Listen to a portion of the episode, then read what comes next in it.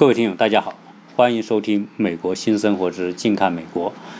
呃，上一次我请我的一位朋友，他也是在美国的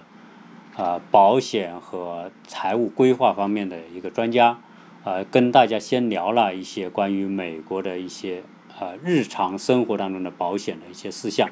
很多听友听完之后呢，都在留言里面留言，觉得这个。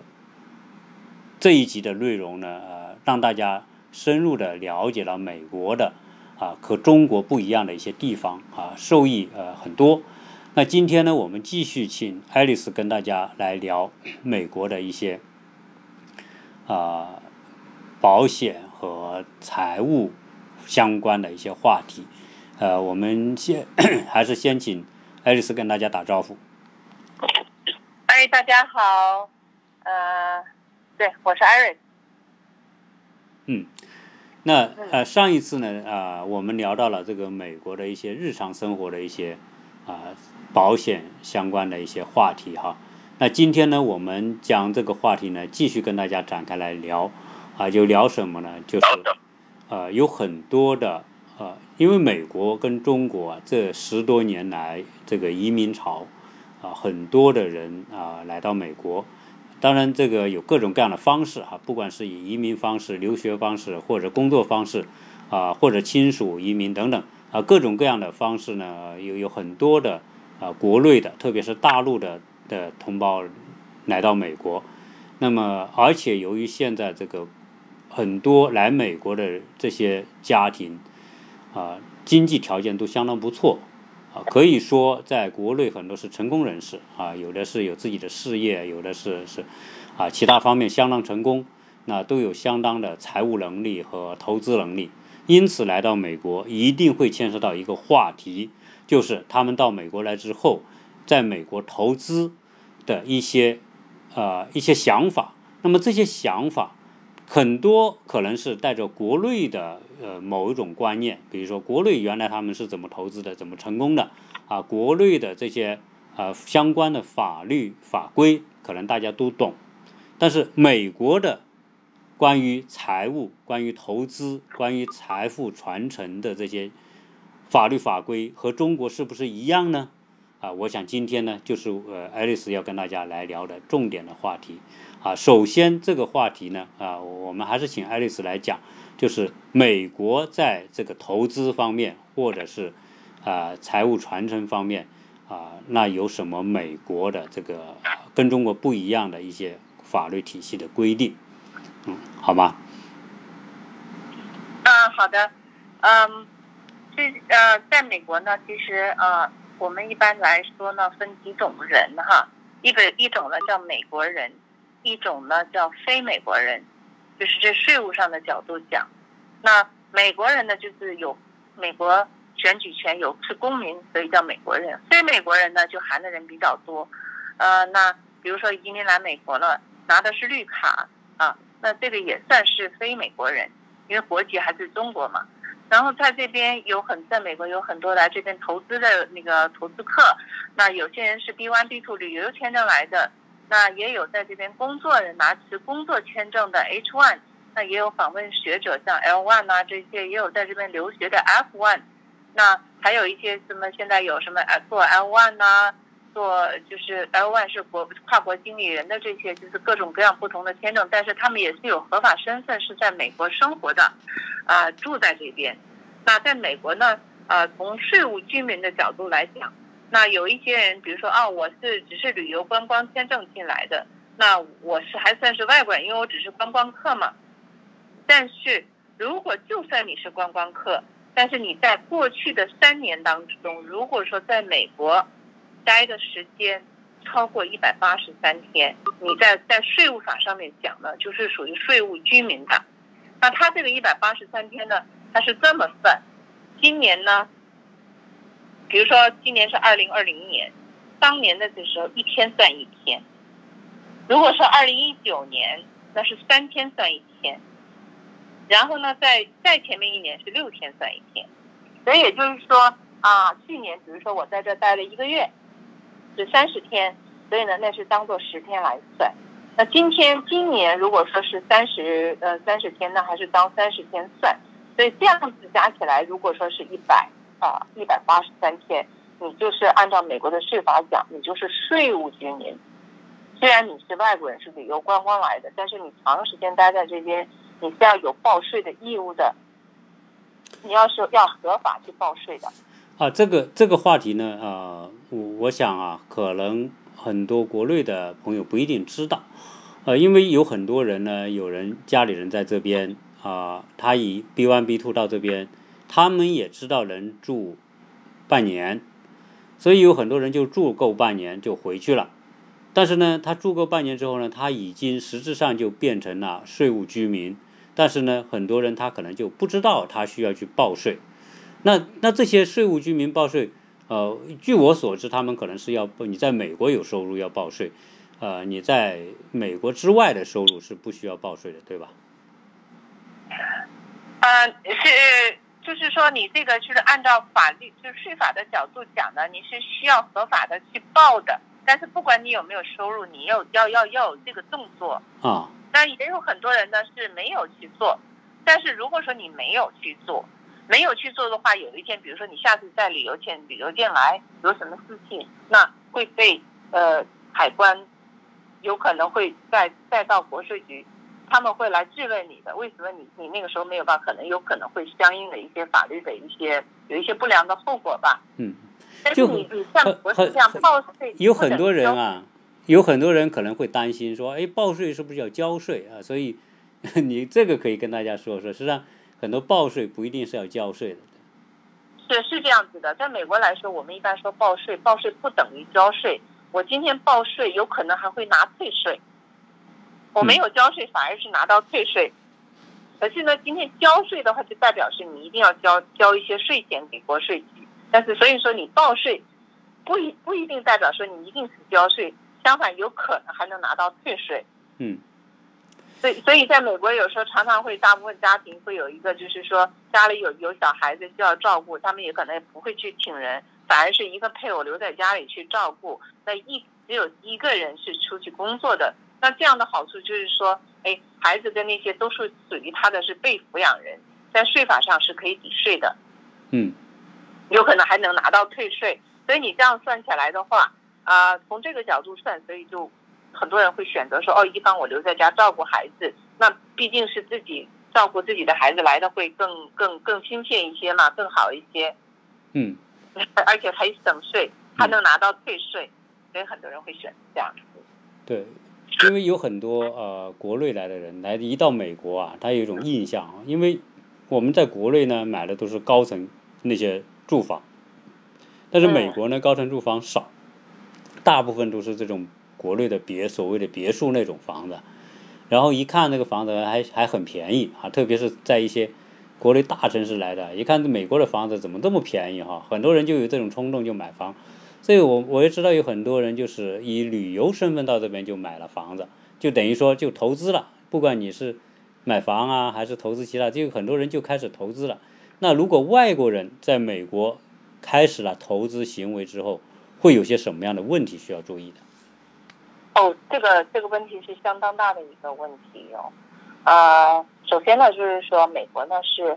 其实是开着大门的，你任何只要带钱进来的，他都欢迎你进来的。包括今天是有有朋友有亲人住在美国是美国身份的，他你比如说我海外，比如说啊父母去世啊，有很多的资产变卖以后把钱从国外汇到美国来，这个是一分赠与税都不用缴的。嗯，因为你是属于海外赠与进来，嗯，所以呢，只是说十万块美金之内，你连告诉都不用告诉国税局，嗯，超过十万块，你才需要说哦，我填一个表告诉国税局，我今天从海外呢收到一笔赠与钱，嗯，但是一分钱税都不用缴，嗯，嗯。那这个其实对自己来说，本人也是好的，省得说我有一天突然发现你银行里多了很多钱，你说不清楚来数。像你，你告诉国税局医生跟国税局医生，哎，我这个是从海外的赠与来的钱，我不是偷税漏税来私下来的那种的逃税的钱。嗯，你对自己也将来也是一个好处。嗯。像其实呢，每一年哈，在美国，你知道有多少啊、非移民的人进入美国吗？嗯每一年，就说这个是一个统计，从那个就是美国有一个就是叫 Department of Homeland Security，就是那个国防部相的这种他们的统计，二零一八年的统计，每一年没有移民身份的人进入美国的人有七千万以上的人。嗯，嗯哼，这是国土安全局的统计，对，对，那买就像您刚才讲说，在这边有很多像特别是中国这几年。啊，带着钱，比如说中国一套房子卖掉，有可能就说啊，美国的房子要要比北京上海便宜好多。那我北京一套房子卖掉，现在美国可能买个十几套、二十套，有些地方都能买得到。那每一年，在二零一八年，就是从二零一七年的四月份到二零一八年的三月份，就是说这种外国的买者在美国买这个这个种住宅哈，只指居住的宅，还不止商业的，没有不包括商业的，有一百。二十一个 billion，那就我不知道 billion，billion 就是一千四百亿，那是一百二十一个 billion，对，一 billion 是十亿嘛，十亿那就是一百二十一，那一千一千两一千两百亿，呃，这太大的数字我就有点说不清，就是说嗯光买就是这种住宅的钱就有这么多，是外国人，哎，对，不光是中国人了，就全世界的，对其他，国来家的自全世，界的啊。嗯嗯那主要来美买美国的房住宅的国家有几个国家？一共有五个国家。第一个呢是中国，嗯，一个是加拿大，一个是印度，印度，一个墨西哥，嗯对，还有英国，嗯还有一个是英国。对。可是呢，即使外国人来这边买房子，美国是敞开你钱进来买，对吧？买的时候没有什么问题的，但是呢，卖的时候，嗯，那有什卖么问题？卖出去的时候，那个税也是不一样的。嗯那如果你是外国人卖卖掉以后，其实他卖卖掉的房价的十百分之十或者是百分之十五，国税局呢就是实际上是有个 tax withholding 的，有个预扣税的嗯这个预扣税的话呢，那有时候如果说你不不知道的话，哎，那我今天一百万的房子为什么少十五万？嗯对吧？百分之十五嘛，扣掉了，那你需要是找快找一个嗯会计师帮你做一个手续，嗯你要去去 claim，去嗯向国税局可以把这份钱其实是可以要回来的嗯嗯啊。他只是预扣税，因为你是外国人，卖了房，他把你拿了钱就走了嘛。嗯那你房子在美国，这实际上这么多年来，他怕你赚了钱没交税，对，是怕这个嗯卖掉以后呢，中间有增值税，他没有去交。对，所以他会有一个预扣税。这个预扣税就不管你赚没赚，他都会先扣下来，哪怕你是亏了，有可能他都要扣下来。对，但是呢，你今天早看，因为在美国房子在这边其实有很多的这种成本在嘛，比如说你要在美国都我们都要交地税，那有一些房子还有管理费，甚至还要买保险，嗯对不对？还有还有社区管理费，有一些城市建设费有很多的这种那个包括维护费用啊，你的嗯房子一些成本，这个是都可以从你的那个增值里面减掉它的，不用去那个的。嗯嗯所以呢，你这样东减西减，有可能你就不用交这税，你就把可以把钱要回来。嗯嗯，所以在美国买房子，你如果是不不管是外国人也好，美国人也好，买房子有很多这种维修的成本的一些收据啊嗯啊，比如说是装修啊、升升级啊这些所有的这些东西，呃，最好都留着，因为这将来都是可以抵税的。就是说，现在作为一个外国人哈、或者是一个新移民，你你把钱拿进美国是很容易，美国都是欢迎你的啊。但是是呢，我们在国内呢有个问题，就是说国内啊，你说父母，你比如说有一百万，你要留给自己的儿女，那你直接嗯转给他就完了，因为国内还没有遗产税这一说嘛。呃，房子可能过户也很简单啊，但是如果在美国，你把钱带到美国来了。然后你银行有很多存款呐、或者你在这买了很多房子了，那你想把这些东西给自己的儿女，这就牵涉到一个遗产的赠与的问题嘛。那这个方面和国内好像是有很大的不同，对吗？啊，是的，这个这个这个这个区别是相当大的。嗯、在那个其实每一年呢，呃，都会有一个。就是哎，你的声音有点蒙，你你看是不是哪里挡住了？没有啊，这样好一点，现在好一点，要好一点是吧？嗯呃，啊，就是说，呃，在美国呢是这样，每一年呢它有一个赠与税的一个上限的，啊，那今年二零一零二零二零年的赠与税的免税额是一万五千块，外国人的是吧？外国人的赠与税。原来不是六万块吗？啊，不不，那个是遗产税，哦赠与税。啊美国人也是，比如说我今天赠与给你，或者是你赠与给我，哪怕是你赠与给你的孩子，嗯，OK，也是啊一万五千块，嗯。啊，也是一万五千块。那啊、如果说是，但是呢，这个是按人头算的。比如说嗯你有两个孩子，我嗯赠与一个孩子一万五，我赠与另外一个孩子也可以赠一万五，嗯超过的部分才有百分之四十的赠与税。嗯好那配偶之间也有赠与，啊、配偶配偶之间的赠与税，我记得应该是十五万七。嗯那这个呢，就是说，因为现在在美国有很多是这样子的，一方是公民，一方是绿卡，那也有可能两个都是绿卡，也有一方可能是别的签证这样子的哈，嗯不是美国人。只要说这个钱配偶，呃，给给的接收这方的呃配偶是非美国公民，那就有一个上限，今年是十五万七，去年的时候是十五万五，嗯。但是呢，赠与税赠与金普通的赠与税是一万五千块，嗯，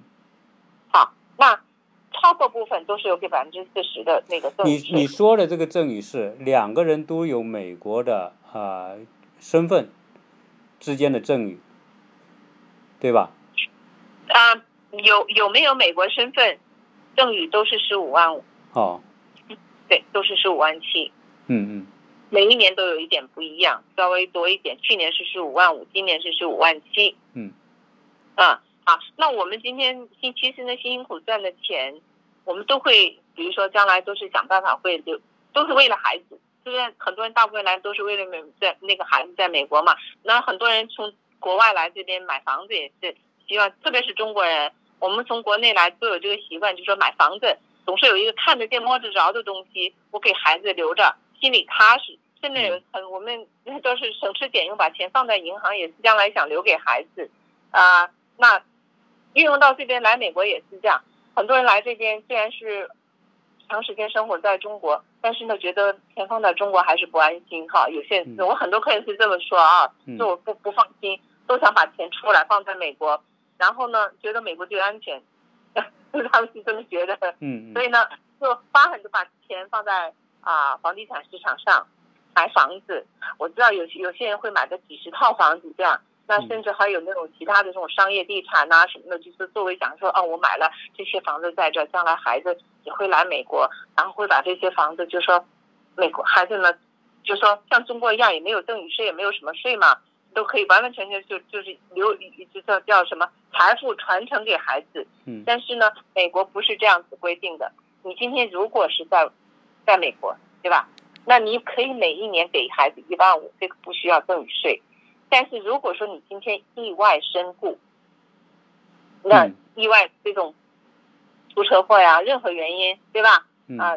像有人身亡，提前有些三四十岁、几十岁的四五十岁，其实人走了挺正常很多。但是这个就是会面临到一个叫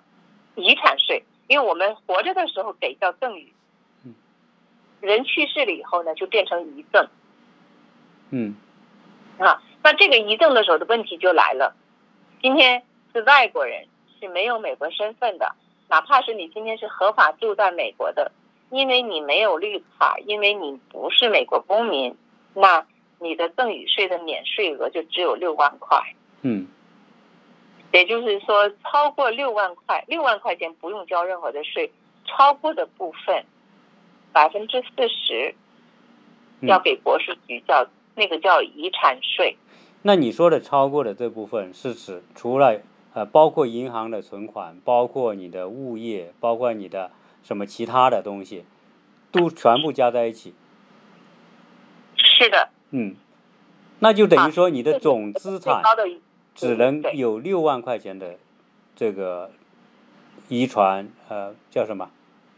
叫叫遗赠嘛，是吧？那你超过的部分就交百分之四十。那这这个百分之四十的这个呃遗产税怎么交呢？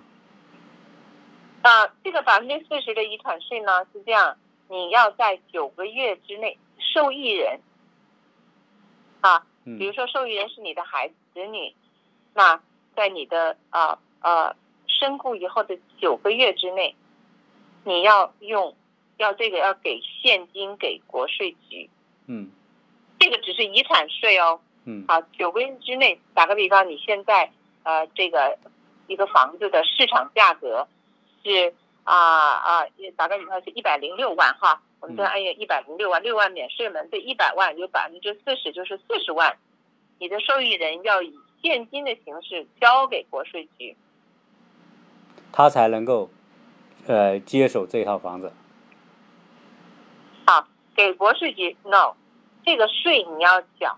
但是呢，在美国上人去世以后。你所有的这些资产，包括银行储蓄，包括你的这些什么，你有股票啊，什么投资账户啊，都会被法院冻结的。那进入法庭认证这一块叫 per bay，嗯，叫 court per bay。这个 per bay 呢，啊，一般都要一年左右，算是快的。嗯，那这一段时间你的房子是不能，你你是自己是没有权利去卖的，因为被冻结的。嗯，啊，那被冻结那。这个九个月之内，他这个呃呃呃法院呢会请律师，也会请会就是评估师，请评估师要评估你房这个房子的价格。打个比方，你今天买来是五十万，对不对？但是你现在升升值了，升值到一百零六万，他会按照一百零六万来给你收这个遗产税，减掉六万，另一百万作为遗产税。嗯，啊，来征。那中间这一块法庭认证这一块呢，其实也有蛮高的费用的。嗯，你像，呃，一百万的话，差不多吧，百分之十还会超出有可能。这是顺利的。如果中间比如说有几个子女要出现什么资资产的一些纷争啊啊一些，那会更麻烦，那费用更高，可能持续的时间更久。嗯，那你今天如果说受益人没有足够的现金，在九个月之内。付给国税局这个遗产税，包括这个啊给给法院的这些费用，那对不起，他们是依照法律会进行拍卖。嗯，那拍卖的话，那也是意味着你是得不到你想要的这种市场价格的。嗯，拍卖可能很便宜就卖掉了。对，因为他需要这个嘛，因为他不要你的资产，他只要现金 cash。他他拍卖完之后。把你的税扣掉，多余的那一点就给你了。no，他把税该缴的税扣掉，然后法院的费用，各种各样的费用，包括他要他那个法院还要去看你有没有什么欠债呀，有没有信用卡的债务啊，有什么是医疗的费用啊，这些都要给你付掉。有的剩才给你。啊。对，但是这样子的话，如果说他的资产，这个人去世的人资产在美国很高，比如说有些人。几个亿都有，又有几个孩子，那实际上那麻烦。孩子之间有可能经常会有这种打官司啊，一些这种这种争资产的这种纷争啊，嗯啊，包括那个时候有可能是出来哈，我今天是啊那种叫什么私生子，就会有可能十个上百个都会有出来的。我是是那个什么什么有血缘关系，我要来我也来要资产，嗯，那就会这种这种官司会无无尽无穷无尽的进行下去的，嗯。历史上其实这种这种这种官司挺多的。嗯，那你讲的这个，对这些东西呢，其实都有解决的办法的。嗯。那接下来，因为这个要是太深入进去的话，可能几个小时都讲不完的。所以呢，有些涉及到具体东西，我们接下来以后可能分分时间再慢慢的去去讲到这一些。我们今天只是要告诉说，在美国投资一定要知道了解这个赠与税和遗产税。今天你钱进到美国了，你再想赠与出去。就有这个人赠与税，人身故了，一定要考虑到说有一个遗产税，因为人生活在之间，这个风险。我们今天知道自己的生日，绝对不会知道明天的终结日是哪一天。嗯。但是我们需要提前做好准备。你今天的钱投资在一个地方，先了解这些税法的东西，基本的东西，你才能够提前做好准备，保护好自己的资产。将自己的资产辛辛苦苦赚资产的，将来才能一点不缩水的留给自己想给的人。嗯，我我知道这里面关于美国人啊，他有他的传承的呃通路和方式，这个确实可以啊，在未来呢啊详细作为专题再跟大家讲。呃，我我我也知道，呃，早期啊有很多美国的富豪，啊，我我们曾经在洛杉呃，就是在美国一号公路，就从旧金山到洛杉矶，中间呢都有一个景点叫赫兹古堡，可能来过美国的朋友，我想可能都走过旅游路线的，可能都看过参观过那个古堡。那个古堡是当时一个什么铁路大亨呃的一个一个私人的庄园嘛。呃，这个房子特别漂亮，我们都去参观过。但是后来这个房子好像是以一块钱的方式卖给了当地的政府，呃，就是和这个遗产规划没做好有关系，对吧？嗯啊，应该是这样的，因为他这个我具体的没有。对，因为因为当时呢，他们这个家族没做好这种呃传承规划，所以呢，这个呃。这个老的去世之后呢，他要交，因为那个房子评估价肯定很高嘛，然后他不可能有那么多现金，那拿不出现金来，啊，最后呢，干脆这个房子就就，他们也知道得不到了，后来干脆就直接呃捐给政府，就变相捐给政府。其实在美国有很多地方那种捐赠的东西都跟这个这个遗产的规划有有有关系的。嗯。啊，我们其实做这个遗产规划的时候，嗯，呃，我们其实呢，啊，有很多的方法。首先呢，要做一个家庭信托，那这样子的话是要找专专业的这种信托法的律师来做，那人必须要在美国做。对，所以所以实际上很多，比如说我们国内很多富豪啊，有有有钱的，然后想想把资产拿出来的，配置在国外的。呃，确实要了解当地的这些法律。你像你刚才讲的这么复杂的程序，在我们国内的这个财富传承里面是没有没有这么复杂哈，所以大家都都觉得很容易就就传上一代传到下一代。但是在美国，由于它的这几百年的这种法律已经很成熟了，所以呢。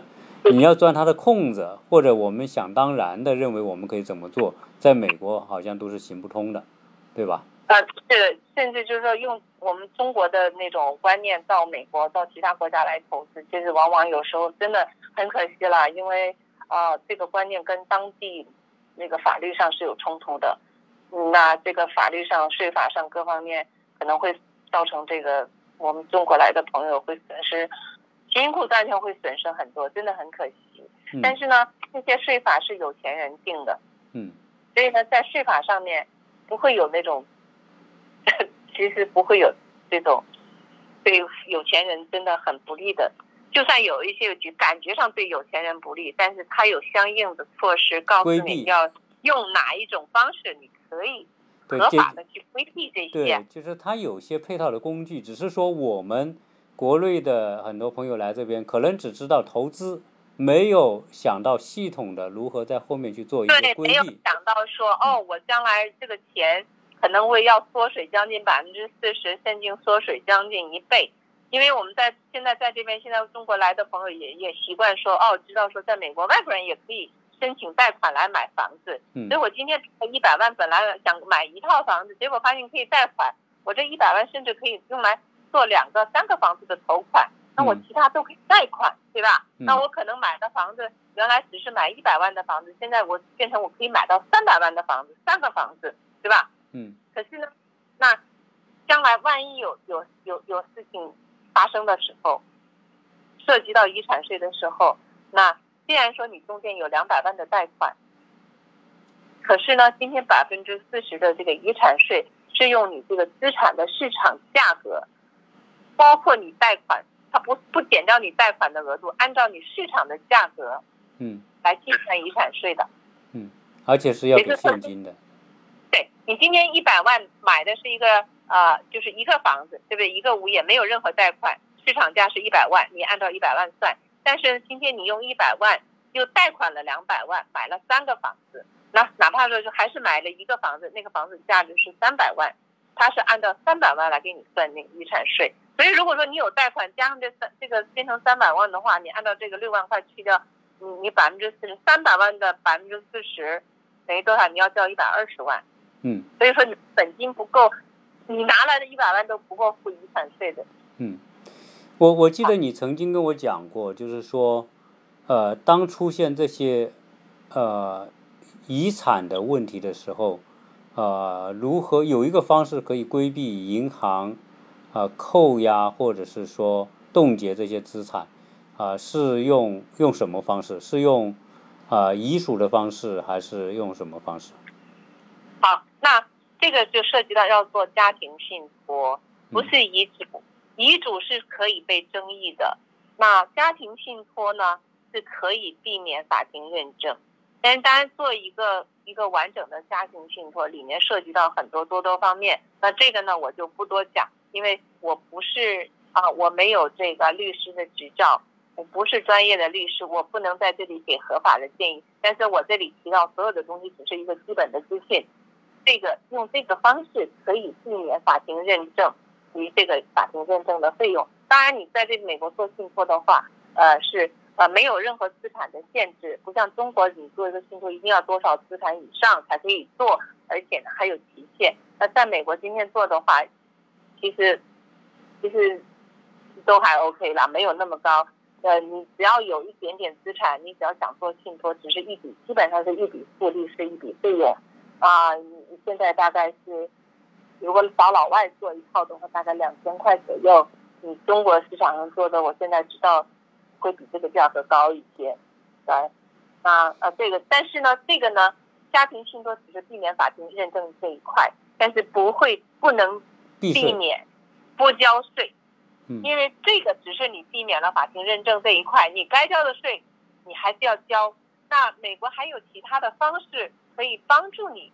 帮助受益人，甚至有时候万一这个受益人是一个未成年人，根本就没有能力去去来负担这些将来的买卖呀或者任何的这些手续的时候，那他拿这个钱，有一些钱可以马上拿得到，然后用这个钱，而且这个钱他拿到了是一分钱都不用税的，这个钱拿到，比如说他的受益人拿到是没有没有赠与税，也没有收入所得税，也没有遗产税的，那这个就是用到美国的人寿保险，而且记得我今天在中国买的人寿保险，在香港买的，甚至其他地方买的任何的是没有这个优惠的，只有美国本土买的人寿保险，美国本土的保险公司的人寿产品还没有任何的税，才可以去马上提供给你来去付这个这个这个遗产税。呃，这个是我我问一下是呃外国人也一样可以买对吧？是的，美国呢，这个就像我们大家都知道，美国的法律是相当健全的啊、那包括这种各种各样的法律吧，而且包括这种保险法，任何的法都是非常的健全。所以呢，美国的保险啊、有那种大的公司是可以卖给外国人的，而且有相当的优惠的。甚至有的保险公司，你今天是卖给你外国人，对不对？像我们中国来的人在这边都是可以享受到跟美国人一样的待遇，这个价格，我说的待遇是这个买保险时候的价格，但是呢，那啊、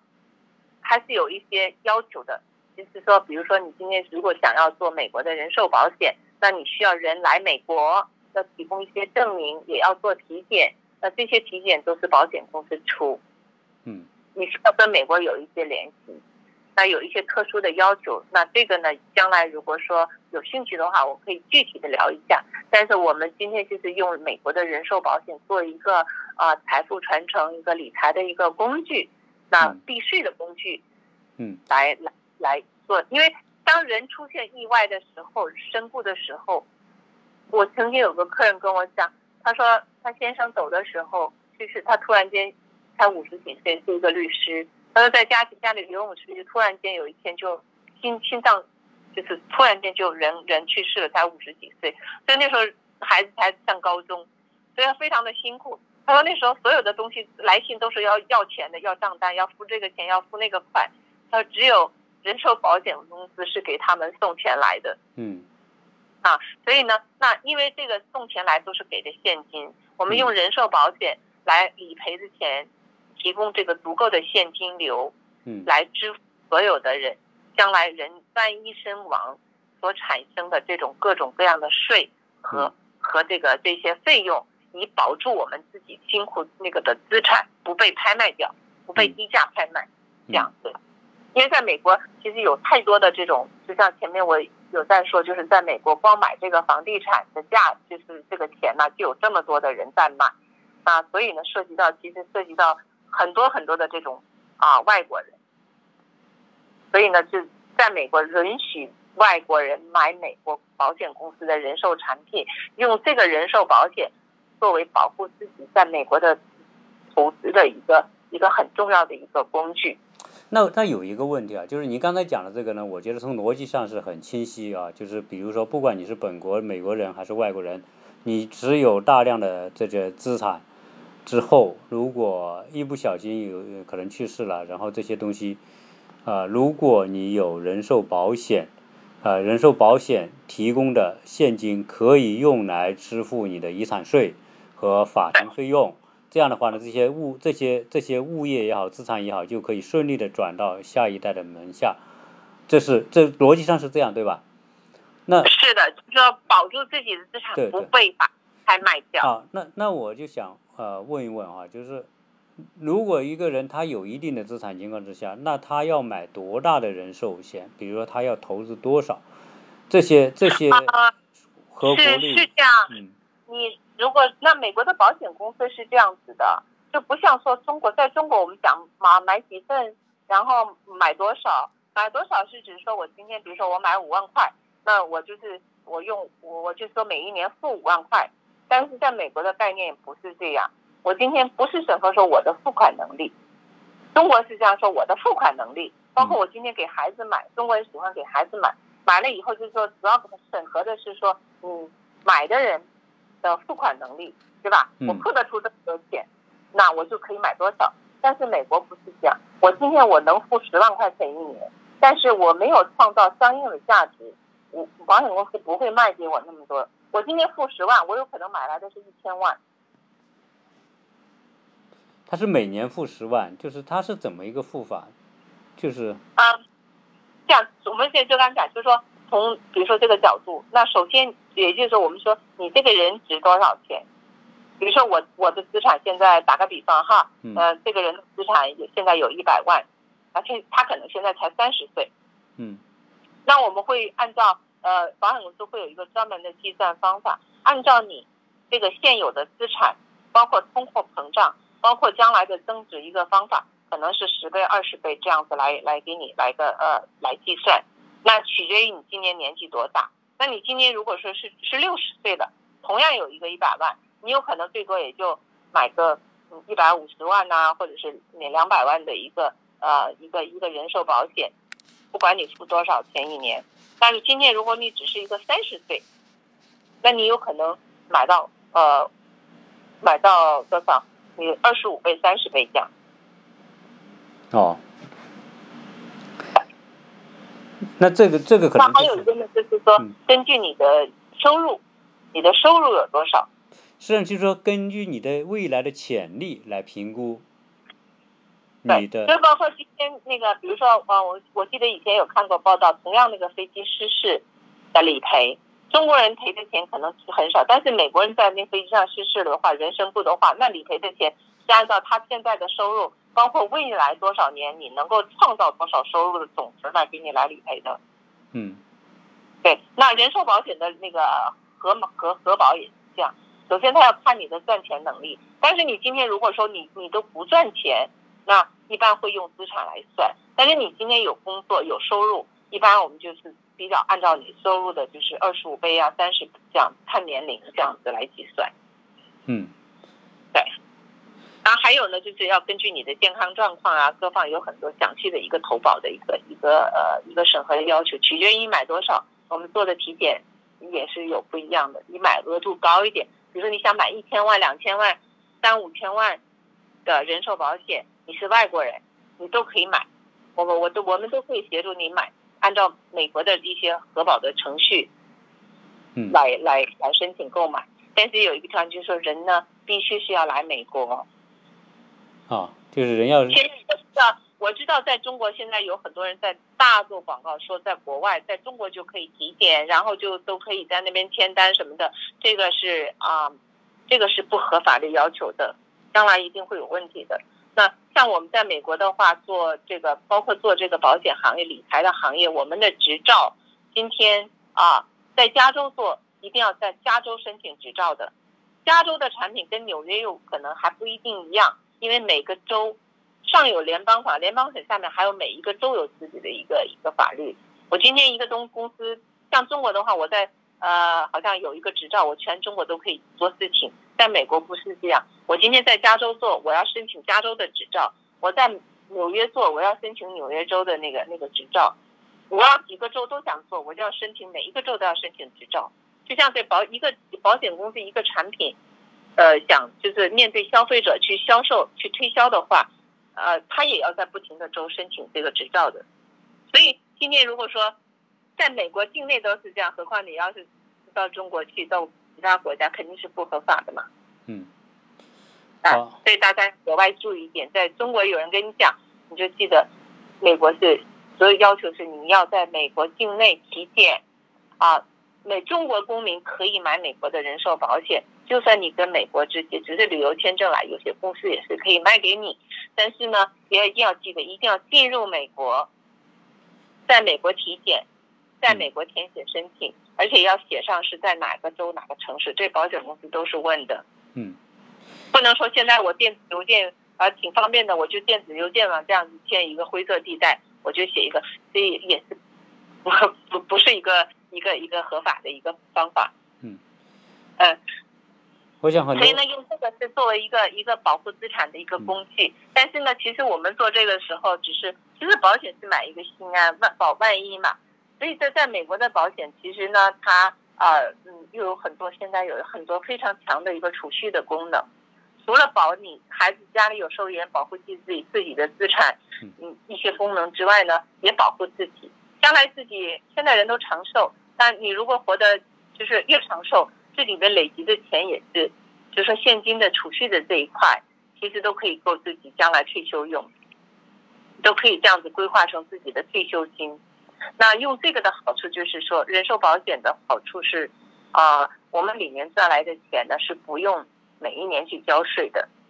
也还有避税缓税的一个功能。嗯免税的功能。对，只要我这个人寿保险在，我从里边借钱出来也好，或者是怎么样，我是没有税的。嗯，对，好，这大家样外国人也是这样，也可以这样子用，这个都是受法律保护的。呃，因为因为你说有钱哈，我们知嗯道国内很多人是很有钱的，这这些年搞矿的也好，搞房地产的也好，或者是搞公司上市，有很多人都很有钱。呃，但真正说到真的最有钱的人，肯定不在中国嘛，而是在美国。那些富豪，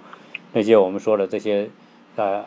那个亚马逊的这些是吧？微软的或者 Facebook、Google 等等这些苹果这些这些最有钱的这些人啊、都在美国，等于说他们都有庞大的资产。实际上，有些人是做慈善啊，有些人他就做好了这种啊资产的这个传承规划，就是你说的，他们也搞信托，然后呢也搞通过人寿，通过等等这一系列的方式，实际上他已经搭好了一个完整的一个我们说的一个闭环吧，就是如何来循环他的财富啊。实际上这个呢，在美国呃这些富豪多半都是这么做啊，只是我们说国内的这些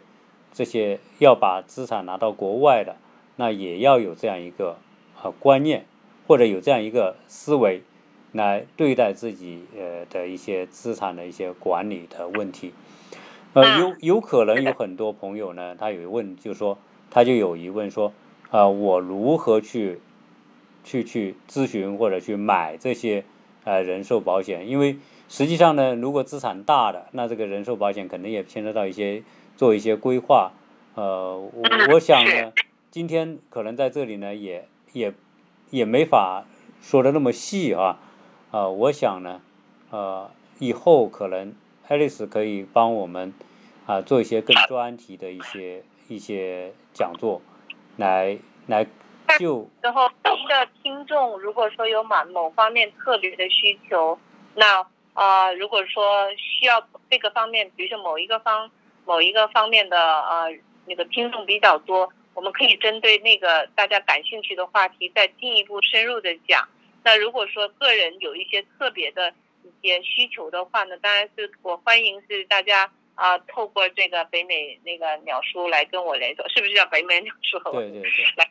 做啊，我们可以另外安排时间，这些都没有问题。我可以帮您做这些具体的分析啊，这些帮助。那我是我是不收费用的。相当于说，你可以跟大家做一些咨询的回答户。呃，如果所以大家如果有兴趣呢，可以加我们的微信。我我们的微信呢，可以，呃，一个呢是在我们的这个节目的文字栏里面有。第二个呢，大家可以记我那个微信号幺八六零七三幺八二零零，啊，大家可以加我这个微信。然后呢，你可以单独提问题，啊，当然你在留言里面提问题也可以，啊，我们都可以到时候收集这些问题来跟大家做一些。针对性的回复，对，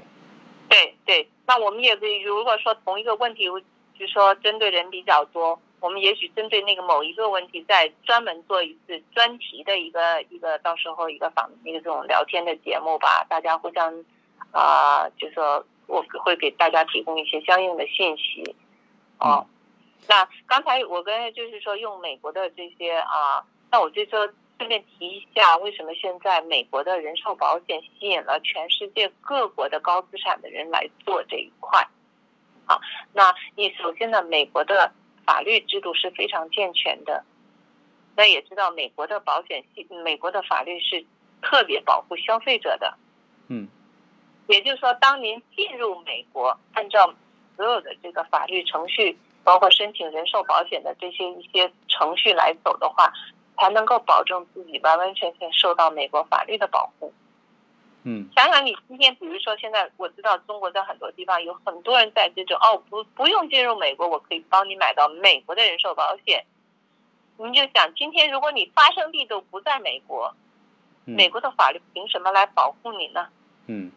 将来是不是会要受到法律纠纷？因为在美国的保险和保险的这些所有的申请流程当中，每一家公司都是有那。所有的体都问你体检的地址、签签申请表的地址、接收的地址，也不是说具体是哪一个城市、哪一个州。嗯。今天，比如说你今天来加州做，你我就只有加州的执照，我不可能说你在纽约，我把东西给你，你在纽约签单，这也是不合法律的。嗯。所以，何况今天是在中国，是吧？嗯。所以，美国的法律是专特别保护消费者。但是消费者也要学会保护自己，不能够被某些的那种诱是吧诱导。嗯，对这一点，我们当初有朋友在香港买保险也是这样，他们香港那些公司也是明确，你必须人亲自到香港去，这个合同才是合法的。嗯，有些人对外国人进入美国来申请的时候，其实你还要提供什么美国入境的记录。对对对。对，我很多相关的记录都要提供给保险公司。嗯，这一个是身份的审核。嗯，对，那如果保险公司都没有见到美国的，都没有对你有那种身份的证明，你都在中国，都在其他国家，他怎么证明你真的是真有其人，还是对吧？对，所以这个就是有一个很 tricky 的地方。还有呢，就是美国的一个是法律保护消费者，将来有任何的问题，肯定是。偏向消费者嘛，对吧？嗯。那美国的保险公司呢，也非常的是重信誉。美国保险公司都有一百，跟建国史差不多了。其实，那啊，从从一七几年开始吧，就有人寿保险的产生。嗯。你想到现在多少两百多年的历史了？嗯。啊，所以它的法律很健全，产品也非常的，产品的也非常的多，种类也很多，有适合不同的。身份的人有适合不同的财务状况的人设计的，嗯，有这有很便宜的，也有很也有比较，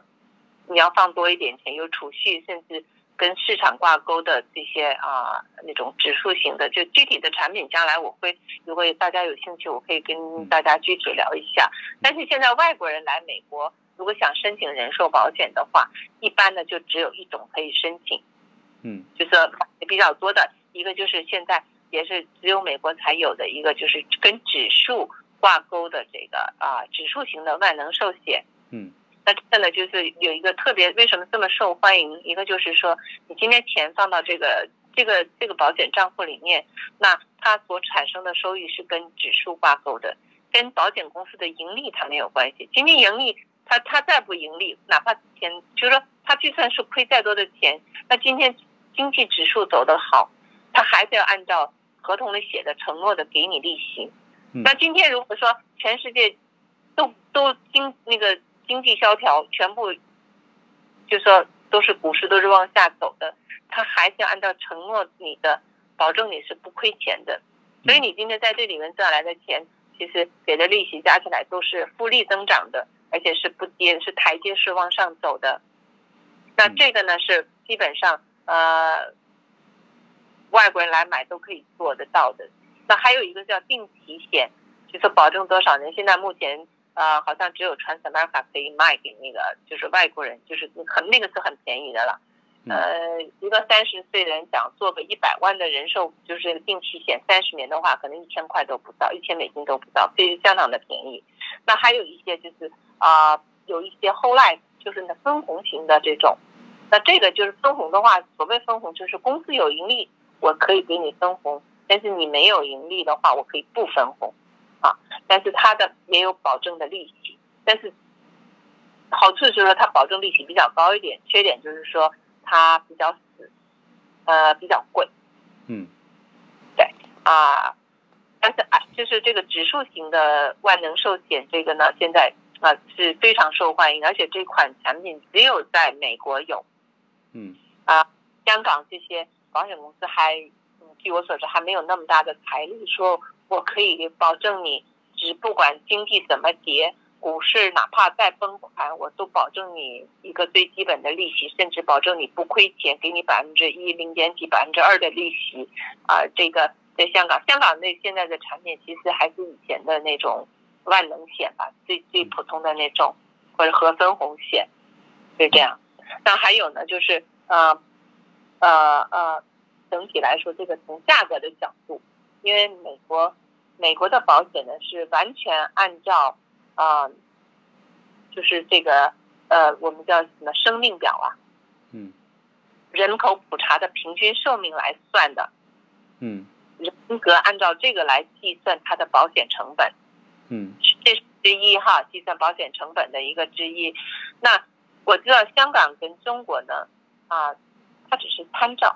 不是按、完全按照。那还有呢，平均寿命来讲，美国的平均寿命是八十几岁，中国的好像只有七十几岁。所以呢，你单平均寿命长，代表它的保险成本低。嗯。那还有一个啊，一个方法就是保单的持有率。一般在美国的保单，就持有率的建立，就是说今天今天买的一百份保单，将来手里还有保单的那一些持有率来讲呢，美国还是蛮高的，不错的。嗯那啊，那还有一个呢，就是呃，这是价格，人美美国买保险的人比较多，嗯所以这就造成了就是说，美国的保险呢比啊比比中国比香港要便宜很多。嗯，好，那这个这个话题啊，我想呢，就是呃，可能大家肯定还是有兴趣哈，就是对未来更细的了解。呃，我我想说什么呢？就是说，美国呢，作为资本主义的这样一个呃最成熟的一个市场之一吧，保险市场也应该是它的这种，应该说很多保险方面的这些规范呢、可能都来自于英国和美国的这些保险几百年的这种历史的这种成熟。呃，国内的实际上我们国内也面临着未来会牵牵涉到遗产税的征收和和这些资产传承的问题，这个这个迟早都会有了。我相信可能国内的未来的这一套体系啊，或多或少可能都是要借鉴啊英美国和英国这些啊这几百年来在保险或者是在这个啊遗财这个财产啊遗传的呃传承的这个这个方面的一些体系。啊，所以通过爱丽丝今天跟我们讲的这些东西呢，我觉得可能对大家有一个呃整体的一个概括，就是说啊，知道美国这些你我们把钱拿到美国来啊，应该要做哪些呃防范性的一些一些动作啊，以至于说啊，我们这些钱能够顺利的能够传给你想传给这个下一代，而不要说因为不知道这些啊美国所呃跟国内不一样的那些体系呢。啊，导致出现一些茫然失措啊，到最到时候呢，导致一些损失的情况。我想今天这个话题呢，可能对一部分啊有这种想法的朋友或者听听众呢，啊，应该可能会给到大家一个啊啊很很很重要的一个启示。嗯，希望能够帮到大家。呃，其实现在中国人就是来美国，包括旅行旅游来美国呢，那呃，其实。现在很流行买一份美国的人寿保险的，因为美国的保险其实一个是就两百多年以上嘛，那中国现在才在二十年左右的历史，那香港也也就也还不到一百年，所以美国的就是非常的成熟，产品也多又便宜，所以呢都会买一份走，对家人对自己将来都有很好的保障。其实很多人还不知道哈，呃，在美国其实人寿保险公司就有两大主要产品，一个呢叫人寿保险，还有一个呢。叫年金保险，那大部分人不知道说，应该几乎几乎人都不知道说，哦，美国人寿保险可以卖给外国人，那美国的年金保险是不是只针对呃这个美国的居民？因为主要是我们那个是完完全做一个给自己做一个养老金，终身的养老金嘛。那有公司有一些很大的一个公司的年金保险也可以卖给外国人的。那年金保险跟人寿保险有两个重大的一个区别哈，一个呢就是人寿保险是保自己，万一有什么自己有身故了，主要保护自己的子女，对吧？自己的受益人，呃，这些生保护自己的资产。但是年金保险，那啊，就跟这个有点倒过来的，主要是保自己，说，哎呦，万一我今活久了，活了太长寿，我自己的钱又担心自己的钱用光，将来老了不够用嘛，对吧？那。这个钱放在保险公司，放到年金里面，这个年金只可以保证你活多久。就算你自己存的钱用光了，但是美国的保险公司承诺你，只要你健在，只要你活着一天，我就养你一天，给你一天的那个那个费用，嗯，再 给你一天的收入，嗯。那有些保险公司的年金是可以，也可以卖给中国人，嗯，中国的公民可以拿终身收入。嗯，我们其实有时候大家说，哎呀，藏钱，啊，其实最早美国的人寿来买美国人寿产品的不是中国人，中国人来这边买人寿保险呢，只是这几年才有的，这十来年才出现的，在这之前早期的时候，其实来这边做这个人寿保险是中南美的人来比较多，嗯，然后他们赚了很多钱，那买外国的人寿保险。作为一个藏钱的工具，嗯，因为美国的保险公司非常的保护客人的隐私，嗯，那你今天钱放到人寿保险里面，起到了一个除了起到万一自己将来有意外身故保护受益人，其实还保护资产，把自己的财产呢藏到里面，嗯，因为美国的保险公司保护你嘛，嗯，保护你的隐私，他一般也不会说啊，你今天有什么。呃，有各种各样的事情，我今天要向你的国家去通报，而且特别是像 CRS，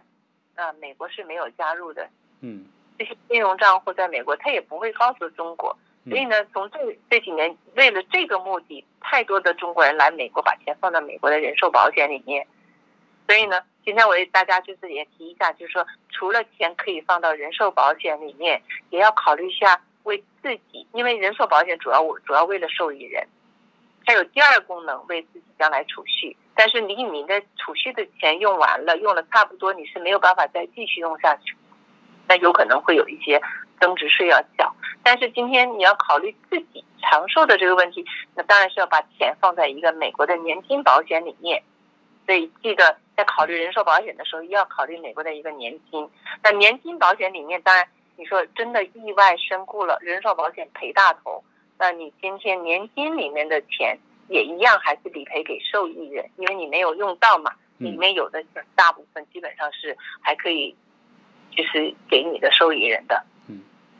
嗯，好，那个我我想呢，因为啊，今天这一期节目呢，也做了呃蛮长时间了哈，一个小时，将近一个小时了。所以我们呢 就啊啊更细的呢，我想啊，在未来我们开一个，在我的这个平台上开一个专辑，就是讲一些啊美国的这些保险或者是这些相关的啊财务规划的一些细节的一些方式和方案啊，你可以做成节目，到时候大家有兴趣的可以自己上去听。这样的话呢，就就就可以更完整的来了解这些相关的信息，好不好？对，嗯，好的。那包括现在我知道有很多的啊，为了子女呀，为了将来，他会移民来美国。那都是因为现近几年这几年移民来美国的人，其实都是带着财富进来的，那根本就不在工作的。但是你有了美国的身份，你有这么多的资产在美国，其实需要做的事情真的是相当多的。那美国。退休，人家说美国是老人和孩子的天堂。那当然，孩子先不用说，毕竟小孩是受很多的法律保护。从老人的角度来讲，在美国，我们既然生活在那，首先要还要想到说了解一下美国的养老体系，美国的养老福利有哪些，政府能够得我们能够得到哪些的这些福利，就是政府可以给我们的，就相当于像中国我们国内的呃什么社保啊。劳保啊，那我有一些退休金呢。那美国呢也有的，但是美国有这些，当然像你你是有一些基本的一些条件的。接下来的话，我们可能，嗯，如果有大家有兴趣，有新来的移民或准备来移民的话，那呃可以多关注一下，我们会可以陆续说，可以再多讲一些讲。到时候那鸟叔可以安排一下，看看有没有时间，到时候可以给大家提供一些这方面的信息。我们到时候专门约爱丽丝跟我们聊一期关于美国的这些退休规划的问题。对，那美国我可以现在大概提一下啊，像我们今年呃，今年的话退休能拿到全额退休，最多能拿到三千多块钱一个月。嗯，美元。啊，呃，三千多块一个月啊，但是你能不能拿到呢？那 OK，那就不一定，要看你多少。嗯，对，啊，那比如如果说你可以延迟到七十岁退休的话呢，那今年呢最多能拿到三千六百八十三块钱一个月。嗯，对，那如果说那在美国是可以提前退休到六十二岁可以提前退休，那足额退休像我在想，我跟你大概都要要六十七岁，按照现在的要。规定来说是六十七岁可以退休，是叫足额退休、足龄退休，可以拿百分之百的退休金。嗯，那谢谢以后有机会的话，我可以告诉大家这个退休美国的退休金是怎么计算的，那什么时候可以领？那我今天比如说家里面哦，比如说像刚前面我有提到，就是说在美国有很多家庭是只有一个配偶工作，其他的配偶可能是这辈子都没有上过班。那他虽然没有上过班，但是对家庭有贡献。也有一起报税，也有一起，啊，那他还退休的时候，其实是可以拿配偶的那个那个退休金的。那怎么样拿？可以拿多少？接下来我都可以那个，包括将来万一说这个人身故了，赚钱的人身故了，那我的配偶包括未成年的子女，我一样其实都可以去向社安局来申请这个这个钱，就是说你去世这个配偶以前报税的这一块的一些这种福利。我们叫那个残，就是叫存活配偶福利吧。嗯，好，啊，那这个都这一块，还有一个医疗保险这一块，健保的这一块，哎，也是这两块是主要的这个联邦给的，呃，在美国生活的合法居民的一些福利。嗯，那这些我们后续啊继续来，呃，来跟大家来分享。那因为啊，我们一期节目呢啊就先做这么多，好吗？行。好的，好的。那我们另外约时间，然后呢，同时也请你就是方便的时候，把一些更细节的一些内容啊，做成一些小专题，到时候我们再分享给大家，让大家真正的啊了解到美国的这些啊细节的关于一些投资理财啊，包括呃退休等等这一系列的话题吧。好，那我们今天这一期呢，就先就到这里。啊，感谢大家的这个耐心的收听，啊，啊，因为有一些呢，我觉得是一些专题话题，呃，那我想呢，就是啊，对美国感兴趣的这些人，特别是你想投资的人，啊，我想呢，大家啊，希望对大家有所帮助。嗯，特别是将来如果说想了移民来美国，或者是已经移民了啊，但是呢，很多东西还是需要多了解一下，对自己未来的还是有非常大的帮助的。嗯，是的。好，那我们非常感谢爱丽丝跟我们啊讲这么多的这些分享吧。那嗯，希望希望大家啊有问题的话呢，就在这个留言里面啊留下你的问题，然后也可以加我们的微信啊，我们保持啊沟通。因为呃不是每一个听友可能对这些话题都感兴趣，但是我相信有一部分听友是感兴趣的啊，希望能够。啊，继续后面的这样对大家有益，这些呃话题能够帮到对。对，我想爱丽丝未来还在这个方面会给到大家非常有价值的这种啊回复咨询和相关的嗯嗯帮助。好，谢谢谢谢爱丽丝。啊，好，欢迎大家留言啊。好，那我们下一次再见。嗯，好的，拜拜。